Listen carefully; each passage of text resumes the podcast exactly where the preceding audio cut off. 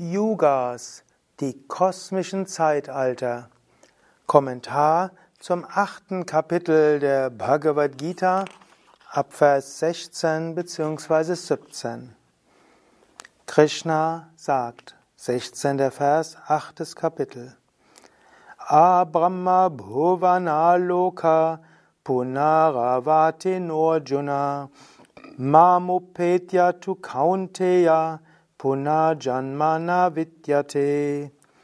Alle Welten, auch die Welt Brahmas, unterliegen der Wiederkehr, O Arjuna. Wer aber mich erreicht, O Sohn Kuntis, wird nicht wiedergeboren. Manche Menschen denken, mit dem Tod sei alles vorbei. Und sie hoffen, alle Leiden hören mit dem Tod auf. Krishna sagt nein. In dieser Welt gibt es immer wieder Wiederkehr. Was du nicht erledigt hast in diesem Leben, musst im nächsten Leben weitermachen. Und sogar die Welt als Ganzes inkarniert sich wieder von neuem. Selbst Brahma, der Schöpfer, muss sich wieder inkarnieren, wenn er die Gottverwirklichung noch nicht erreicht hat. Das ist mindestens eine Interpretation. Es gibt Brahman, das Absolute. Und Brahman, das Absolute, manifestiert sich als die Welt. Und innerhalb von dieser Welt so viele Einzelseelen, die streben danach, die Vollkommenheit zu erreichen. Wer die Vollkommenheit nicht erreicht hat, inkarniert sich wieder und wieder von neuem, bis man die Vollkommenheit erreicht hat. Wenn man Gott erfahren hat, vollständig erfahren hat, zu Gott gekommen ist, dann ist man auf Dauer in dieser Erfahrung der Unendlichkeit und der Ewigkeit. 17. Vers. Die Menschen, die den Tag Brahmas kennen, der tausend Yugas dauert und die Nacht, die ebenfalls tausend Yugas währt, kennen Tag und Nacht. Yuga heißt Zeitalter.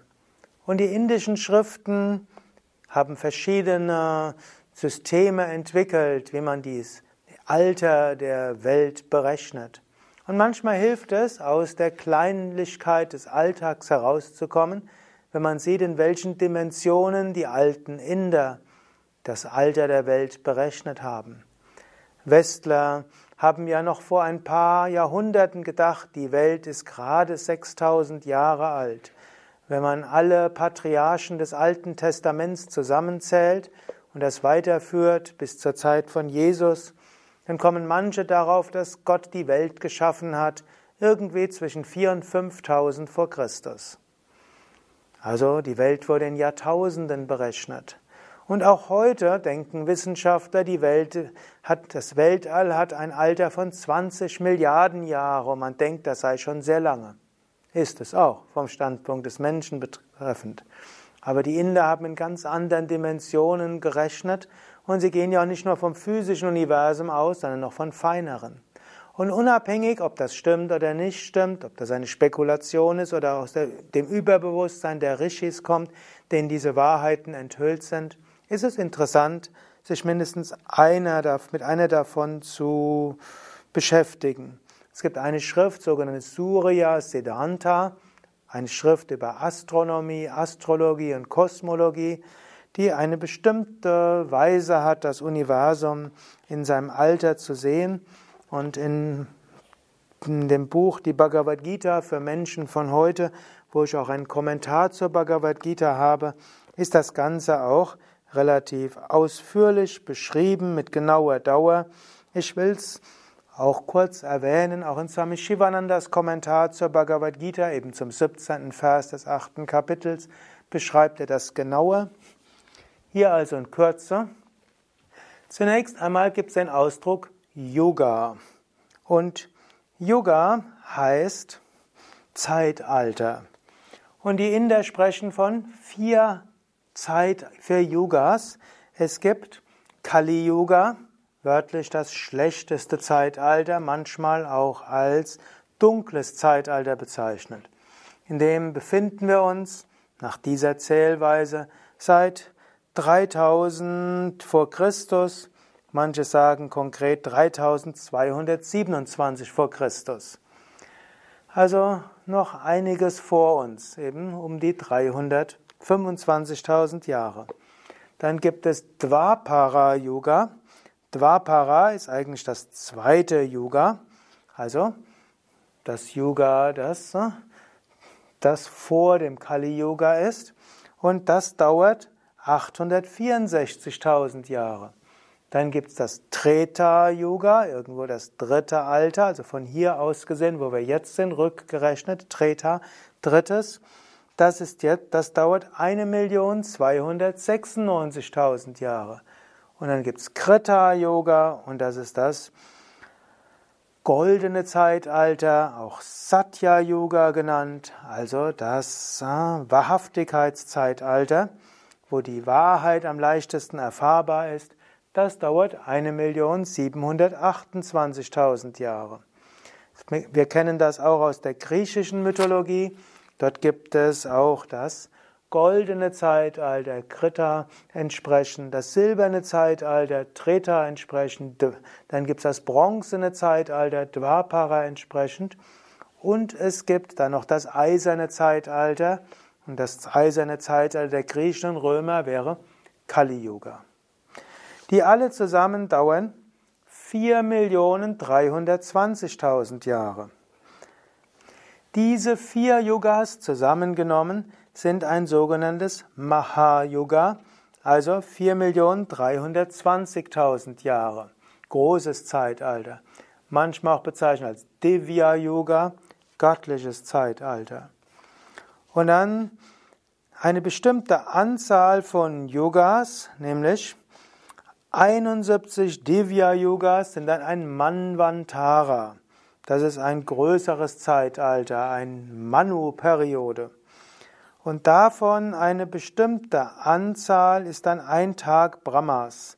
Und manchmal wird eben gesagt, 1000 Mahayugas sind ein Tag von Brahma. Das sind also 4 Milliarden 320.000 Jahre. Und diese da gibt es einen Tag und eine Nacht von Brahma. Und dann gibt es ein Kalpa, ein Tag und eine Nacht von Brahma, werden manchmal auch zusammen genannt als Tag-Nacht Brahma, ist also 8 Milliarden 640.000 Jahre.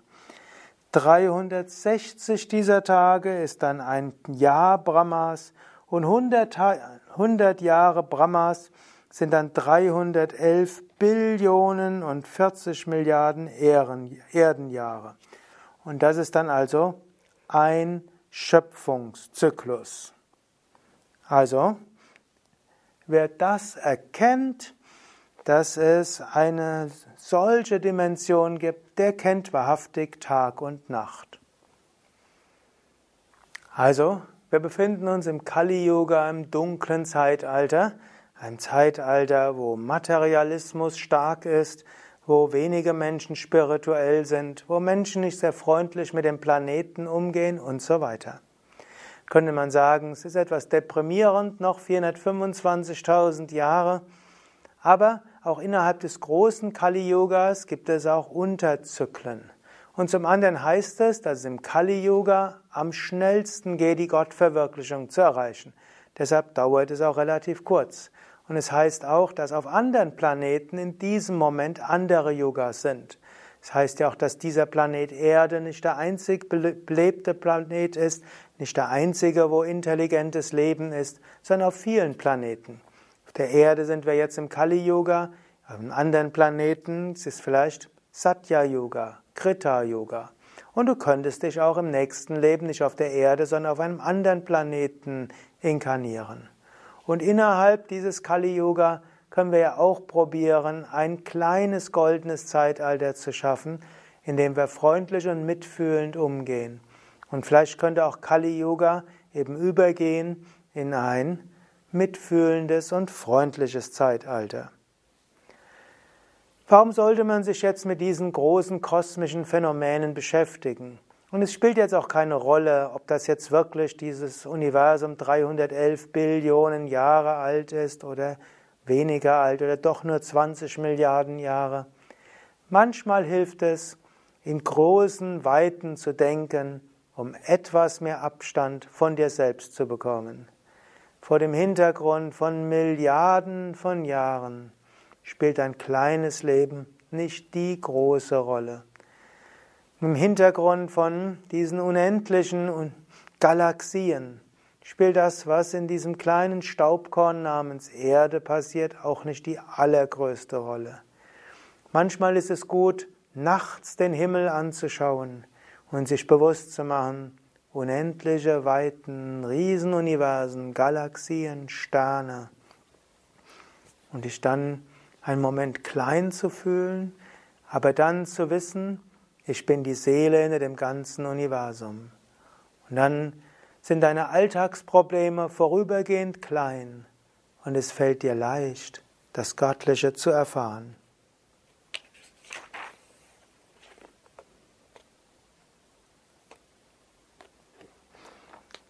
18. Vers.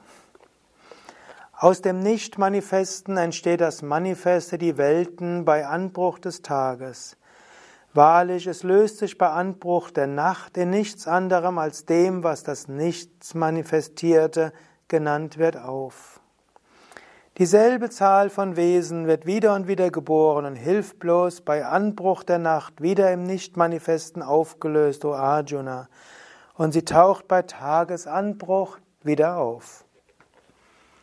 Es nutzt also auch nichts zu hoffen, dass du aufhören wirst, wenn das Universum zu Ende geht. Selbst wenn die Menschen in der Lage wären, diese Erde unbewohnbar zu machen, du inkarnierst dich doch wieder. Denn auch, auch diese Erde regeneriert sich. Auf dieser Erde gab es schon mehrmals Phasen, wo das Leben fast vollständig zu Ende gegangen ist und dann hat es sich wieder regeneriert. Selbst auf der Erde gibt es diese Phasen von Leben entsteht, Leben vergeht, mindestens weitestgehend, entsteht wieder. Im gesamten Universum, Universum entsteht und löst sich wieder auf. Letztlich würde hier Krishna sagen, ein Schöpfungszyklus, ein Tag Brahma sind 4 Milliarden 320.000 Jahre, letztlich 8.640.000 Jahre. Die Wissenschaftler sagen, Universum ist 20 Milliarden Jahre alt.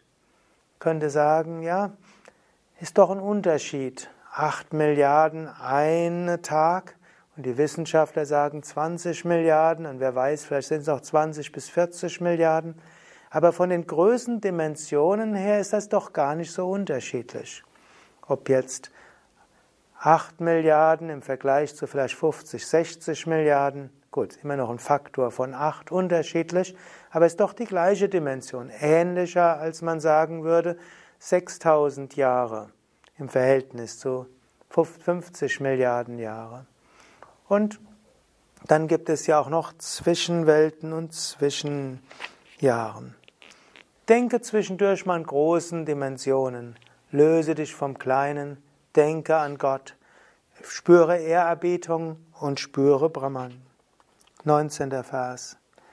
Dieselbe Vielzahl von Leben wird wieder und wieder geboren, hilflos bei Nacht, löst sie sich im Nichtmanifesten auf und sie taucht bei Tagesanbruch wieder auf.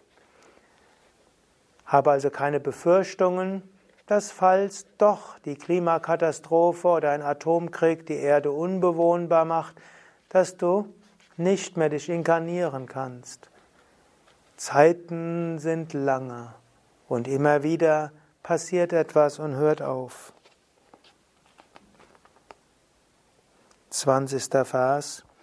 Doch wahrlich, es gibt etwas, das höher ist als das nicht manifestierte. Ein anderes, nicht manifestes Ewige, das nicht zerstört wird, wenn alle Wesen zerstört werden. Also jenseits der Kausalwelt, welche ja letztlich dann das ist, in das sich alles auflöst, das sind die nicht manifeste Prakriti, gibt es Purusha, das reine Selbst, Brahman genannt, das Absolute, Satchidananda. Was das ist, darüber spricht Krishna in den nächsten Phasen. Und das werde ich das nächste Mal behandeln. Mein Name Sukadev hinter der Kamera Nanda, Schnitt auch Nanda. Dies ist ein Vortrag im Rahmen der Vortragsreihe über die Bhagavad Gita, ein Vortrag auch als Begleitmaterial zur zweijährigen Yogalehrerausbildung. Auch in der zweijährigen Yogalehrerausbildung fehlt ja die Zeit, jeden einzelnen Vers zu behandeln. Und so soll dieses Begleitmaterial auch denen, die sich intensiver mit beschäftigen wollen, mehr noch geben über die Bhagavad Gita. Es ist natürlich auch für jeden Aspiranten interessant, sich mit der Bhagavad Gita zu beschäftigen. Hier geht es darum, den Alltag zu spiritualisieren, im täglichen Leben Gott zu erfahren und zwischendurch dich rauszunehmen aus dem Getümmel des Alltags und dich einfach erfüllen zu lassen mit dieser großen Weisheit, mit dieser übergeordneten Weisheit und dir bewusst zu machen, mein Leben sei der Gottverwirklichung gewidmet. Gefallen dir diese Vorträge? Dann vergib doch einen Daumen hoch oder Sterne, wo auch immer du es liest. Eventuell lass andere darüber wissen. Und wenn du die Bhagavad Gita noch tiefer verstehen willst, dann nimm doch einen Teil an einem Bhagavad Gita Seminar oder einer Bhagavad Gita Weiterbildung bei Yoga Vidya. Oder falls du familiär oder auch äh, materiell nicht so gebunden bist, überlege mal ein paar Wochen, Monate oder längere Zeit in einem Ashram zu verbringen. Hier ist das Leben ausgerichtet auf spirituelle Praxis. Zwar sagt die Bhagavad Gita wieder und wieder, dass du in allen Lebensumständen Gott erfahren und verwirklichen kannst, aber es fällt doch leichter, in die Tiefe des spirituellen Lebens einzutauchen, in einer Ashram-Umgebung, für ein paar Tage, Wochen, Monate oder dauerhaft. Es gibt auch weitere Bhagavad Gita Vorträge. Ich habe ja auch mal den Bhagavad Gita Podcast gemacht mit täglichen Inspirationen, wo ich über jeden einzelnen Vers gesprochen habe. Auch das kann interessant sein. Das heißt letztlich zweieinhalb Jahre jeden Tag einen Vers der Bhagavad Gita zu hören, eine Interpretation als Inspiration des Tages.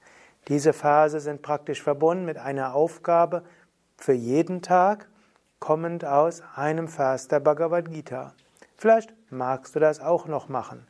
Aber natürlich, beim nächsten Mal geht es erstmal weiter. Achtes Kapitel. Und dann geht es um Brahman, um das Absolute. Nochmals alle Informationen auf www.yoga-vidya.de